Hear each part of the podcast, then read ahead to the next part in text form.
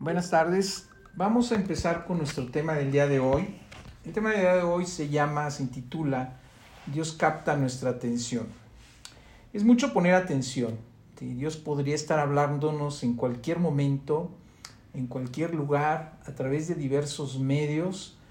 Y probablemente no estamos eh, poniendo oído a esto. La realidad es que Dios eh, sí nos habla, definitivamente nos habla eh, y lo hace por medio de la Biblia, por medio del Espíritu Santo que habita en nosotros, ese sentir, ese, ese actuar, esa ah, reflexión, ese decir, eh, tengo que hacer esto, algo me dice, a través de otras personas también nos habla, eh, por medio de las circunstancias mismas que pone a nuestro alrededor.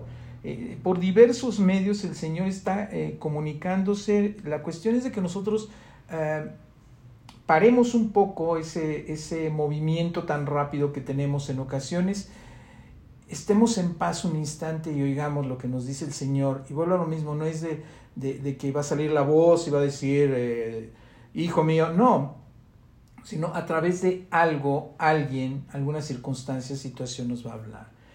Vamos a, leer eh, lo que nos dice el Señor en Mateo 18, 12, donde Él nos dice, ¿qué os parece? Si un hombre tiene cien ovejas y se descarría una de ellas, no deja las noventa y nueve y va por, la, eh, por los montes a buscar la que se había descarriado. Vamos a quedarnos con esto, con el, estricto sentido de aquello que nosotros mismos eh, quitamos, quitamos de, nuestra, de nuestro día a día, aquello que en ocasiones ponemos como pretexto de que Dios no está conmigo pensando que, no nos está escuchando, que no está poniendo atención a nosotros, pero siempre capta nuestra atención. Les voy a platicar una anécdota de que hace tiempo eh, una estación de radio informó sobre el robo de un automóvil. ¿sí? Obviamente la policía realizó eh, toda una búsqueda muy intensa para encontrar el vehículo y el hombre que lo había robado. O sea, en realidad movilizó muchas cosas. Eh, están tan desesperados por encontrarlo que llegaron a poner avisos en las estaciones de radio locales para informar sobre eh, esa, esa pérdida, esa situación que estaba sucediendo. Eh, y, nos preguntamos, bueno, ¿por qué? El por qué es que en el asiento delantero del vehículo había un paquete de galletas saladas, esas bien ricas. Lo que el ladrón no sabía era que esas galletas les habían rociado un veneno, el dueño del automóvil tenía la intención de usar esas galletas con cebo, como cebo para, para ratas, eh, y por lo tanto, eh, pues estaban, estaban muy preocupados. La policía y el dueño estaban eh, más preocupados por salvarle la vida al ladrón que por recuperar el vehículo. O sea, no importaba lo que había hecho esta persona, lo importante es que había que rescatar su vida. El ladrón, el ladrón no sabía nada de esto, seguía huyendo de las personas que querían rescatarlo. ¿Sí? ¿Cuántas veces Dios ha querido rescatarnos o ha querido rescatar a los demás y nos hemos echado a correr? ¿Cuántas veces no ha ocurrido eso? Es muy común no querer eh, saber nada de Dios, porque eso significa seguir reglas, eh, renunciar a tu libertad, pero los que eh, de verdad estamos haciendo es lo, que en realidad se hace cuando se niega o cuando no se quiere este, estar en, en, esa situación. creemos que podemos jugar a las escondidillas con Dios y en realidad Dios todo lo sabe. ¿sí? Eso es totalmente absurdo. Él todo lo ve, todo lo sabe. ¿sí? Nos encuentra, pues ya sabe dónde estamos. Y también sabe lo malo en lo que estamos o cómo estamos. No tiene caso escondernos de Dios, definitivamente. Al contrario, tenemos la libertad de mostrarnos tal cual somos, imperfectos, porque en realidad todos somos imperfectos. En ocasiones eh, nos hemos sentido avergonzados de nuestro pasado o incluso por, por el presente que estamos viviendo, y no refiriéndonos a, a, los que día con día estamos en el Señor, pero nos llega a pasar, estar avergonzados de ese pasado que aún nos sigue, o incluso del presente que aún eh, nos marca o nos marcamos. Dios sabe absolutamente todo de nosotros. Es más, sabe lo que hemos hecho, lo que estamos haciendo actualmente y lo que vamos a hacer en el futuro. Él ya tiene toda esa información. Y si eso no, no nos tranquiliza, eh, debemos tomar en cuenta que Dios nos conoce de pies a cabeza y aún así que creen, nos ama. Nos conoce de pies a cabeza, sabe lo que ya hicimos, sabe lo que estamos haciendo, sabe lo que vamos a hacer y nos ama y nos amará. ¿Sí? Dios nos ama hoy de la misma manera que nos amó ayer y puede tener y podemos tener la seguridad que ese amor no va a cambiar mañana. Él nos sigue amando.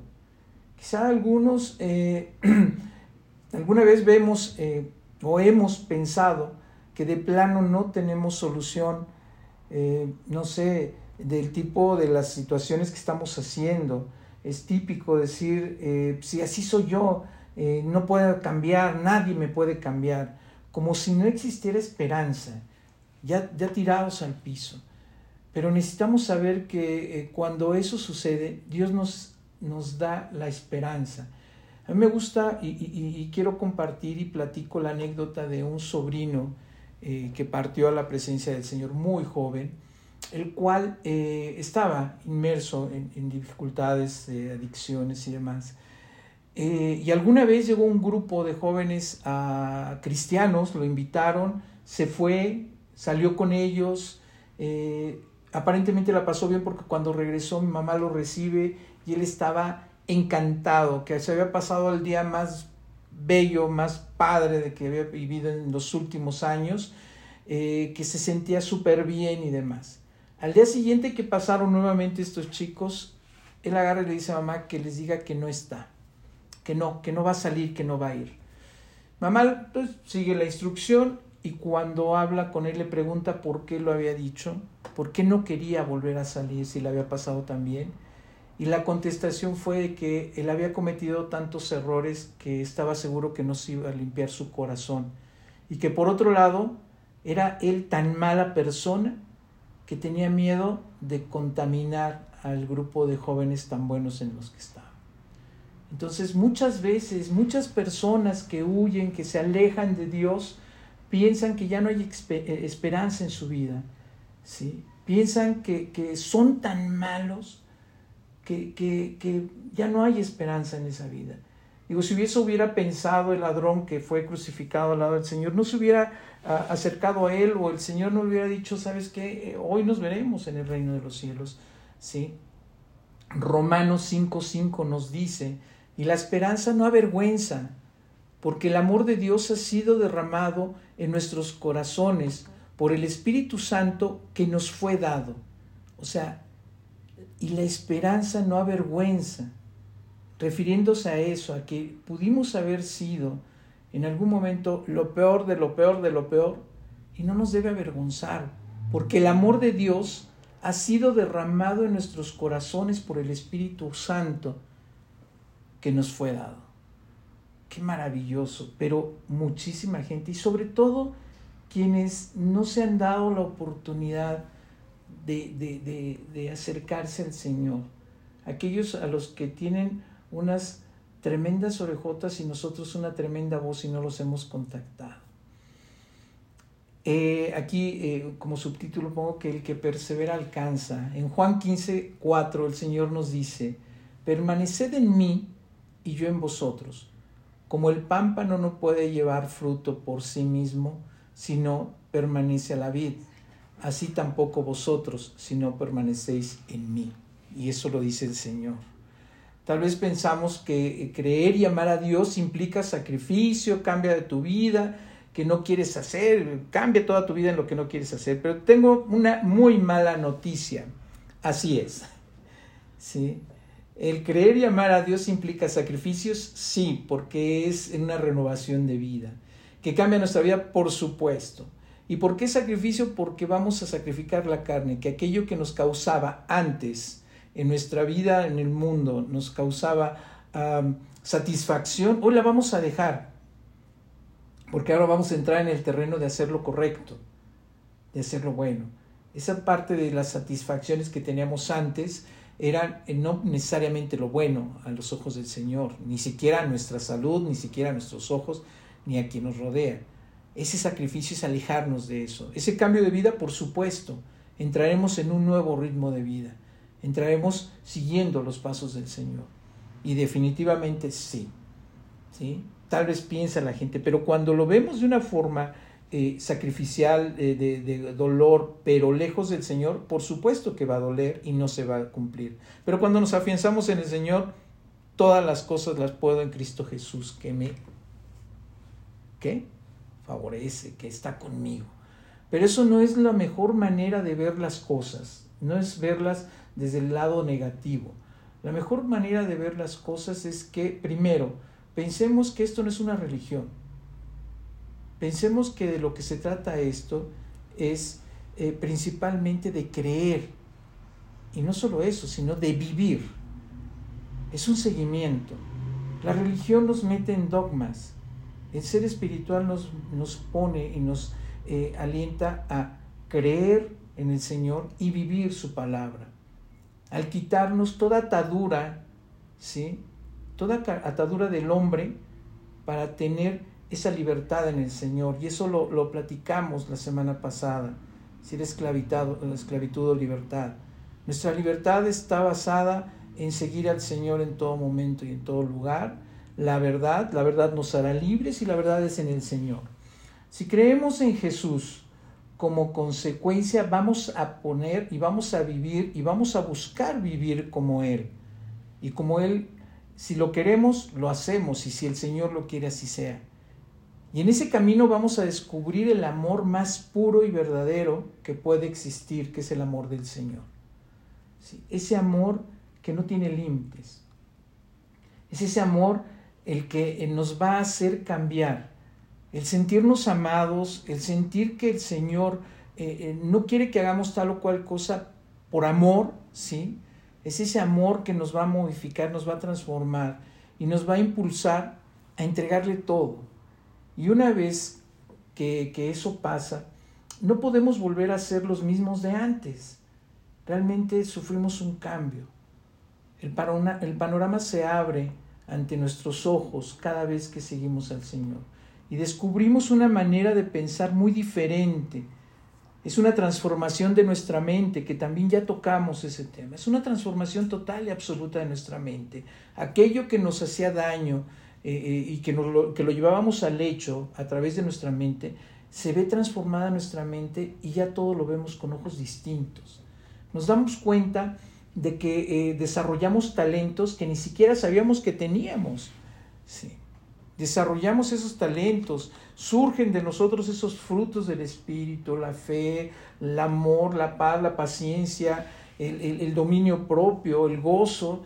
¿sí? Todo eso que no sabíamos que estaba en nosotros al momento de seguir al Señor, salen, florecen. Esos talentos que realmente estaban ocultos, el Señor agarra y dice, ahí están, no los entierres, muéstralos. ¿sí? Y lo más importante, descubrimos que todo eso tiene un propósito que no, no imaginábamos. ¿sí? Es un propósito que nosotros debemos seguir. ¿sí? Ahora lo que tenemos ya no es para nosotros, sino que lo entregamos y lo dedicamos todo al Señor, porque de Él viene y a Él va. ¿sí? Es esa parte que es para el Señor que nos ha rescatado que nos ha sacado de ese punto tan crítico en el que estábamos. Conocemos el perdón y la libertad que tanto habíamos anhelado, pero que buscábamos en lugares equivocados. Hablamos la semana pasada referente a esa libertad ficticia, esa libertad que nosotros pensábamos que hacer tal o cual cosa es ser libres y en realidad vivíamos esclavos de esos pensamientos. Nos damos cuenta de esa libertad y entendemos que recibimos el perdón sin merecerlo y que por otro lado lo único que nos pide el Señor es arrepentimiento. El irnos poco a poco entregando a Él a base del arrepentimiento, el dejar de hacer aquello que nos mantenía atados, esclavos, para poder encontrar esa libertad. Nos damos cuenta de que la tristeza, el enojo, la amargura y todas esas eh, cuestiones o situaciones, esos sentimientos, eso que nos mantenía atados y amargados, desaparecen, ¿sí?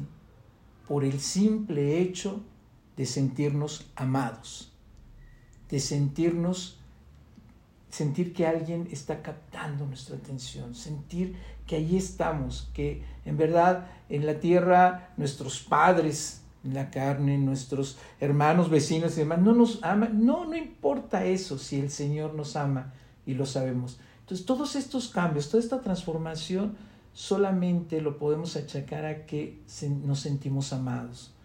Dios quiere que nos enfoquemos en Él y no en esas cosas que nos asustan o nos hacen sentir inseguros. Porque si bien es cierto, toda nuestra vida eh, llena de, situaciones que para nosotros en el momento en que lo estamos viviendo eh, nos da energía, nos da seguridad y demás, en realidad estábamos eh, en el filo de la navaja, estábamos caminando sobre esos lugares fangosos que no nos permitían crecer. ¿Sí? Él lo único que quiere es que ya no nos asustemos, que ya no tengamos miedo, ya no hay temor, ¿sí? que nos sintamos seguros bajo su protección. Dios, Dios sabe perfectamente llamar nuestra atención. En Jeremías 31:3 el Señor nos dice, Jehová se manifestó en mí hace ya mucho tiempo diciendo, con amor eterno te he amado, por tanto te prolongaré mi misericordia. ¡Wow! O sea, Él siempre va a estar misericordioso hacia nosotros con amor eterno te he amado, por tanto te prolongué mi misericordia. Es un amor eterno, es un amor que no acaba. Desde antes de estar en el vientre de nuestra madre, Él ya nos amaba. Cuanti más ahorita. Sí, tal vez intentamos huir de Dios en ocasiones, pero Él va a ir tras de nosotros. ¿sí? Aunque nos escondamos, aunque nos, pongamos bajo tierra y todo, Él nos va a encontrar. ¿Por qué razón Dios nos busca? Ya vimos, ya vimos eh, eh, en la Biblia lo que nos dice el Señor, lo, con lo que arrancamos esta plática en Mateo 18, 12. ¿Sí? Ese pastor que deja las 99, que deja las 99 y va en busca de aquella de que así, igual Dios nos va a ir a buscar. ¿sí? ¿Por qué nos busca? Para empezar, porque nos ama. Y también porque necesitamos ser cambiados. Es hora de reconocer que hay cosas que hemos intentado cambiar, pero que no hemos podido. Quizás eh, eh, hemos escuchado eh, expresiones como Dios me habló o Dios me dijo esto y no tener idea de lo que está o lo que nos está pasando o lo que a lo que se refiere esto. ¿sí? Como que nos confundimos de repente. Tal vez es una voz que retumba por todo, todo el cielo, ¿sí? Diciendo tu nombre mientras una luz desciende y todo. No, eso no es cierto, ¿eh? lamentablemente eso no sucede. no es nada de eso. No, no, no, ya dejemos de ver películas extraordinarias. La realidad es que Dios sí habla y lo hace por medio de la Biblia, como lo dijimos, a través del Espíritu Santo que habita en nosotros, por medio de otras personas, por medio de las circunstancias en nuestra vida, por medio del vecino, por medio del estudiante, por medio de, N cantidad. Es la forma en la que Él se comunica con nosotros. Si nosotros esperamos que lo puede hacer el Señor. Esa voz, esa apertura, ese, ese sonido grande, ese, ese, eh, esa luz y ese diciendo esa voz diciendo tu nombre y demás, eh, igual y no sucede, igual y piensas que Dios no quiere comunicarse contigo.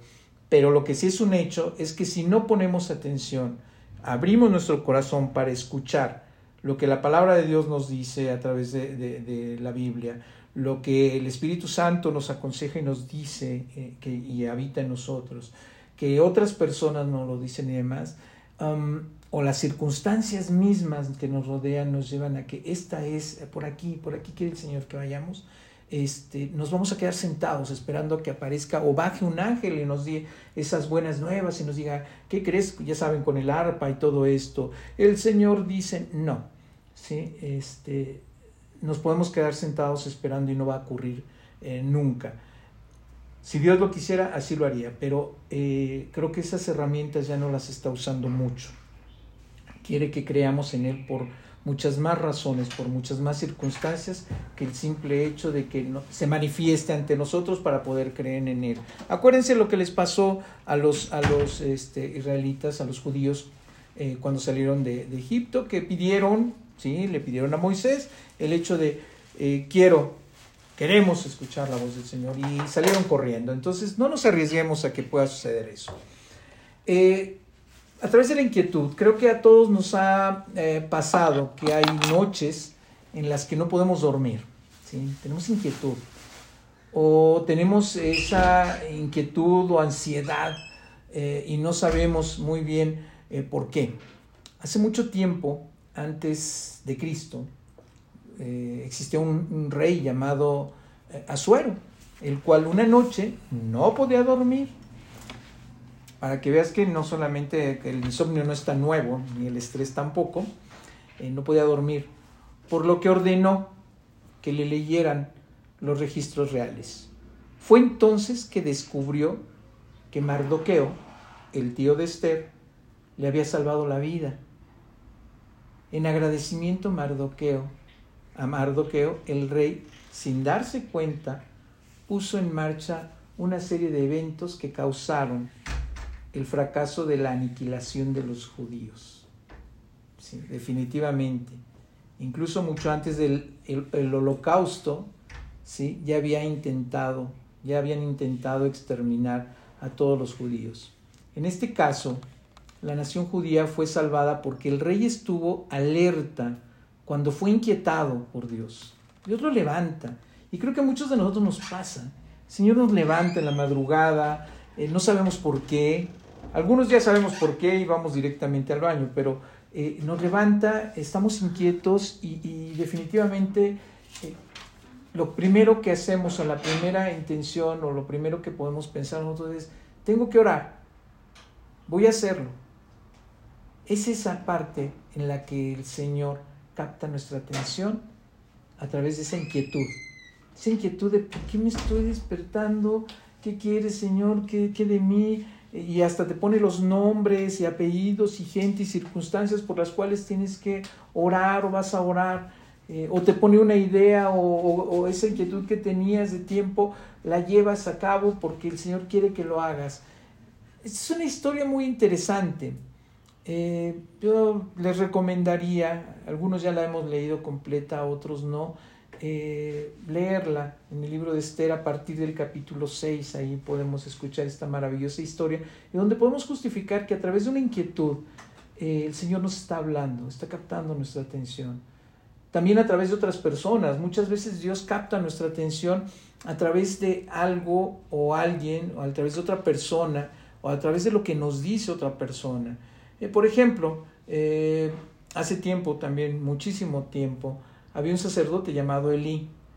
Y para darle un mensaje, Dios despertó a Samuel llamándole por su nombre. En 1 Samuel 3, de 4 al 8, el Señor nos dice, Jehová, llamó a Samuel. Y él respondió, heme aquí. Y corrió, y, corriendo luego a, a Elí dijo, heme aquí, ¿para qué me llamaste? Y Elí le dijo, yo no he llamado, vuelve y acuéstate. Y él se volvió a acostar, y Jehová volvió a llamar otra vez a Samuel, y levantándose Samuel vino a Elí y dijo, heme aquí, ¿para qué me has llamado? Y él dijo, Hijo mío, yo no he llamado, vuelve a, a acostarte. Y Samuel no había conocido aún a Jehová, ni la palabra de Jehová le había sido revelada. Jehová puso, pues llamó eh, la tercera vez a Samuel. Y él se levantó y vino a Elí y dijo, heme aquí, ¿para qué me has llamado? Entonces entendió Elí que Jehová llamaba al joven. Y dijo Elí a Samuel, ve, acuéstate, y si te llaman, dirás, habla Jehová, porque tu siervo oye. Así se fue Samuel y se acostó en el lugar. ¿Sí? Al principio Samuel no se dio cuenta que era la mismísima voz de Dios, por lo que Eli tuvo que enseñarle a que escuchara con atención lo que Dios tenía que decirle. Samuel no conocía tanto de Dios como Eli. De la misma manera, muchos de nosotros no conocemos muy bien a Dios, no entendemos muchas cosas, no, en ocasiones no nos damos cuenta que nos está hablando a través de otra persona y otras personas se acercan y dicen, es que es el Señor que te está hablando. Debemos ser personas eh, eh, prudentes ante, ante los comentarios que nos digan, pero también prudentes y conocedores para decir, sí, escucha lo que te dice porque es el Señor el que está hablando. Y debemos estar dispuestos a escuchar, a tener un oído muy grande y acercarnos cada vez más al Señor y conocer cada vez más de su palabra para saber en el momento en que Él nos está hablando. También el Señor capta nuestra atención, ¿sí? Capta nuestra atención a través de la oración sin respuesta. En 2 de Samuel 12, del 16 al 18, el Señor nos dice, entonces David rogó a Dios por el niño, y ayunó David y entró y pasó la noche acostado en tierra, y se levantaron los ancianos de su casa y fueron a él para hacerlo levantar de la tierra, mas él no quiso, ni comió con ellos pan. Y al séptimo día murió el niño, y temían los siervos de David hacerle eh, saber que el niño había muerto, diciendo entre sí, cuando el niño aún vivía, le hablábamos y no quería oír nuestra voz, cuanto más se afligirá si le decimos que el niño ha muerto? Podemos ver un poco la vida del rey David. Si hacemos un recuento, eh, en esta ocasión pedía a Dios que salvara la vida de su hijo recién nacido, pero al final el niño muere. Tal vez este sea un tema muy delicado, no tal vez, es un tema delicado, pero es necesario hablarlo y es necesario externarlo. Eh, ya habremos escuchado algo o alguna vez eh, que Dios eh, tiene un propósito para todo. Lo que en ocasiones nosotros vemos como malo, como muy desastroso, en realidad es para, para que Dios capte o Dios capta nuestra atención. Dios nos quiere dar un mensaje, Dios quiere hablar a través de esa situación, como lo he, venido este, comentando. ¿sí?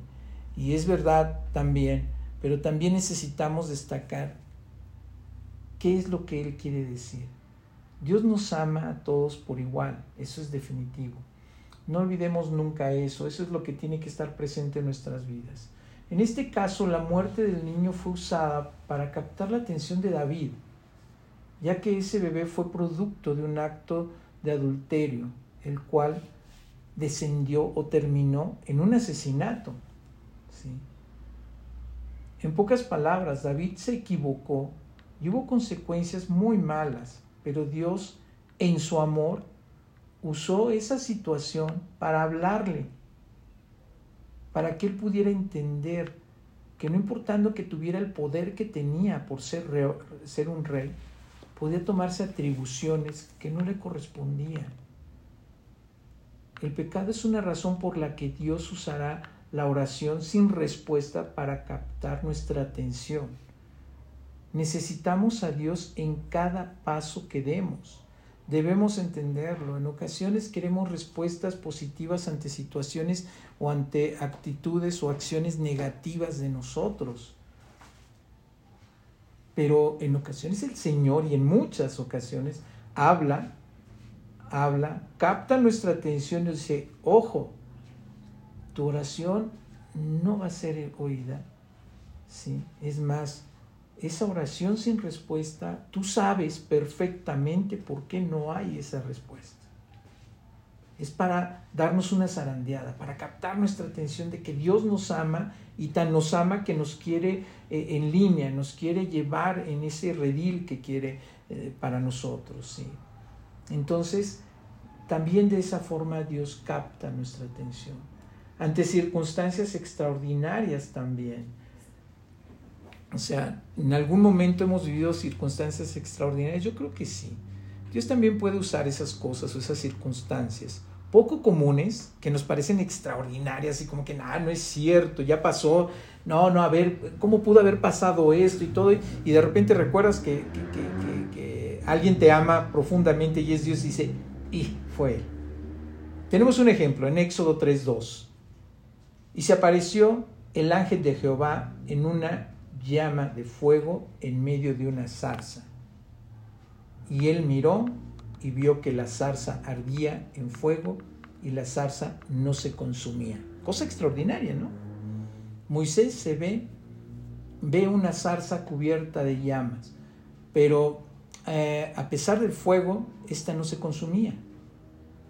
Esto despierta la curiosidad de Moisés y cuando se acerca a revisar, Dios le habla desde ese fuego. ¿sí? Qué forma tan extraordinaria de llamar la atención. Lo hemos visto en películas, ¿no? Eh, y pues vamos, no es la excepción, finalmente llama en formas extraordinarias. Y nos vamos a sorprender cuando leamos Éxodo completo, muchos ya lo hemos leído. Si nosotros podemos creer, eh, tomar en cuenta a Dios en todas estas situaciones, en cómo llama nuestra atención, vamos a poder encontrar estas pistas o estas huellas que Él nos quiere, estas situaciones donde Él nos quiere, eh, eh, quiere que pongamos atención y demás. Vamos a estar bien alertas, como les he dicho, ¿sí? con los ojos grandes, con los oídos gigantes. ¿sí? Es algo así como ser un Sherlock Holmes espiritual. ¿sí? Ya tenemos que estar en esa línea, en esa línea de estar atentos a todo lo que nos rodea, a todas las circunstancias, estar atentos porque entre más conocemos al Señor, entre más conocemos esa verdad, seremos libres y esa libertad es la libertad de tener una apertura total y esa sensibilidad para captar todo lo que el Señor quiere decirnos, todo lo que el Señor está dándonos en ese sentido. También el Señor, para captar nuestra atención, emplea la derrota. A nadie le gusta perder, definitivamente. También vamos a, revisar otra historia, la historia de Josué, en capítulo 7, donde después de una victoria apabullante que Dios les concedió a, los israelitas sobre Jericó, se aproximaron a la pequeña ciudad de Hai con exceso de confianza. Iban así eh, nosotros somos los israelitas, hasta iban cantando, ¿no? Eh, nosotros somos los israelitas, los más este, fregones de la comarca, cosas así iban diciendo, ¿no? No, no es cierto pero iban eh, eh, en exceso de confianza. ¿sí? Creo que nosotros en ocasiones se nos olvida eh, que debemos ser humildes y que debemos día con día alimentarnos de la palabra de Dios, día con día el, este, echar un poquito la cabeza y decir, ¿qué voy a, qué voy a aprender hoy? el discernimiento de la palabra. Y pues básicamente se olvidaron de Dios. Estos señores que iban con ese exceso de confianza se olvidan de Dios y les confirió eh, más, eh, vamos, confiaron más en sus, en sus fuerzas que en Dios y siguieron su plan de batalla, mismo que no les había dado el Señor. Entonces Dios captó la atención de Josué, dejándolo fracasar de una manera lamentable. Debemos saber que no es lo mismo fracasar que ser un fracasado. Ojo, eso que quede muy claro. Fracasar es una situación que se puede presentar en determinadas circunstancias. El sentirte fracasado es un estado de ánimo y mental en el cual puedes permanecer todo el tiempo. Entonces, primero entendamos, fracasar es lo que les he dicho que no que vamos a caer en el lodo y existe una gran diferencia entre aquellos que se levantan y siguen caminando y aquellos que se quedan nadando en el lodo, que se sienten inclusive cómodos. Entonces, entendamos, no es lo mismo fracasar que ser fracasados. Y es posible que una derrota sea tan solo un escalón más grande hacia el más grande éxito que tengas. Recordemos también que las derrotas, las malas circunstancias y demás son parte de la preparación del Señor para cosas nuevas, para cosas buenas. Probablemente teníamos algún tipo de, de, problema o de visión distinta ante las cosas y el Señor dice, a ver, vamos, pum, de rodillas, compadre, vas a caer, ya caíste, aprendiste algo, sí, qué bueno, ahora levántate porque tengo cosas extraordinarias para ti y solo necesitaba que aprendieras esto, que fueras humilde, que tomara, que oyeras más, que hablaras menos, que abrieras bien los ojos, que entendieras más, que te prepararas más, que tuvieras mayor discernimiento, que no te fueras con tu propia palabra, que creyeras menos en el hombre y más en Dios. ¿sí? Eso es lo que te estoy enseñando con esta caída, con esta derrota. ¿Por qué? Porque te quiero llevar al éxito, a ese éxito que te está esperando. En Romanos 8:18 el Señor nos dice, pues tengo por cierto que las aflicciones del tiempo presente no son comparables con la gloria venidera que en nosotros ha o debo manifestarte.